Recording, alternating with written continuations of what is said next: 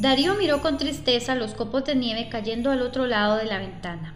Era la primera vez que veía nevar así en la ciudad. Pero en vez de estar ahí afuera disfrutando con sus amigos, Darío estaba con su pijama verde de cuadros metido en la cama. 38 de fiebre había marcado sin piedad el termómetro, condenando a Darío a quedarse encerrado en casa. No quiero, no quiero. Además no me encuentro tan mal.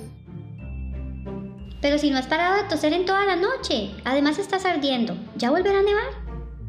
Pero Darío sabía que su ciudad de mar no nevaba nunca y que si lo hacía jamás sería como aquel día. Nunca había visto las palmeras del parque frente a su casa cubiertas de un manto blanco, ni los coches sepultados por la nieve, ni los tejados como en una postal navideña. Eso solo pasaba una vez cada tropecientos años decían los meteorólogos en las noticias. Pero mamá no atendía a razones. Hacía mucho frío afuera y Darío estaba enfermo.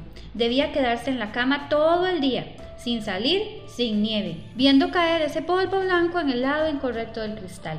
Pero ¿cuántos años tendré yo dentro de tropocientos? Pensó Darío mientras la fiebre cerraba sus ojos ya no me voy a divertir. Y me hace gracia hacer un muñeco de nieves y hacer bolas. No es justo. Lo cierto es que mamá tenía razón. Estaba enfermo, se sentía muy débil, tenía escalofríos y sus huesos parecían tan pesados y densos que no tenía fuerza para levantarlos. Seguro que cuando se pusiera bien toda aquella nieve se habría marchado. Me escaparé. En eso estaba pensando Darío cuando un ruido le sacó de su habitación.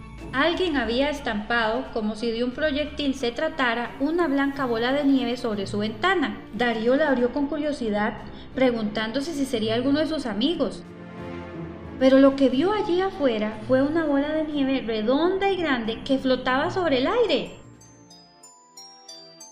Darío, con el día que hace y tú en la cama. El pequeño se tocó la frente, convencido de que debía haberle subido la fiebre. Estaba viendo una bola de nieve que hablaba. Eso era rarísimo. Aunque bien pensado, Darío nunca había visto nevar. Tal vez las bolas de nieve hablaban siempre, porque al fin y al cabo, ahí estaba aquella llamándolo por su nombre. Pero, pero estoy enfermo. No puedo salir a la nieve. Y hace mucho frío. Y, y, y... Bah, esas son tonterías. No puedes salir a la calle, pero puedes venir conmigo. Donde yo voy a llevarte no se siente el frío y además no acabas de preguntarte qué pasa con la nieve cuando desaparece. Si vienes conmigo, yo te lo enseñaré. ¿Contigo? Eso tienes que explicármelo. Darío, muy asombrado, tomó la bola de nieve en su mano y observó cómo se hacía más y más grande, tanto que acabó por absorberlo. Todo comenzó a dar vueltas y Darío supo que estaba volando dentro de la bola de nieve. Sin embargo, tal y como le había advertido la bola, allí no hacía frío, sino que un calor suave que hizo sonrojar sus mejillas. Cuando empezaba a sentirse un poco mareado, la bola se detuvo y fue haciéndose más grande y más pequeña hasta que Darío volvió a estar fuera de ella pero a su alrededor ya no estaba su habitación ni el parque de frente de su casa. ¡Wow! ¿Qué es todo esto? ¿Pero qué hacen aquí? Es el lugar donde va la nieve cuando desaparece. Aquí estamos todos. Copos, bolas, muñecos de nieve, placas de hielo, hasta la nieve de la carretera cuando pasan los carros viene a descansar aquí. Darío comprobó con asombro que la bola de nieve tenía razón. Aquel lugar estaba repleto de muñecos de todos los tamaños y formas. También había copos revoloteando por el cielo y bolas que salían disparadas de un lado a otro.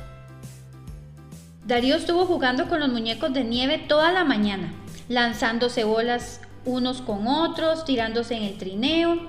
A la hora de comer estaba tan cansado y tenía tanta hambre que pidió a la bola de nieve volver a casa. ¿Y para regresar aquí cómo hago? Preguntó Darío. Es fácil. Pregunta a tu imaginación. Seguro que ella tiene la respuesta. Al momento, Darío estaba de nuevo en su cama y en el parque hacía horas que había salido el sol. La nieve iba poco a poco desapareciendo, pero a Darío no le importó. Sabía dónde encontrarla.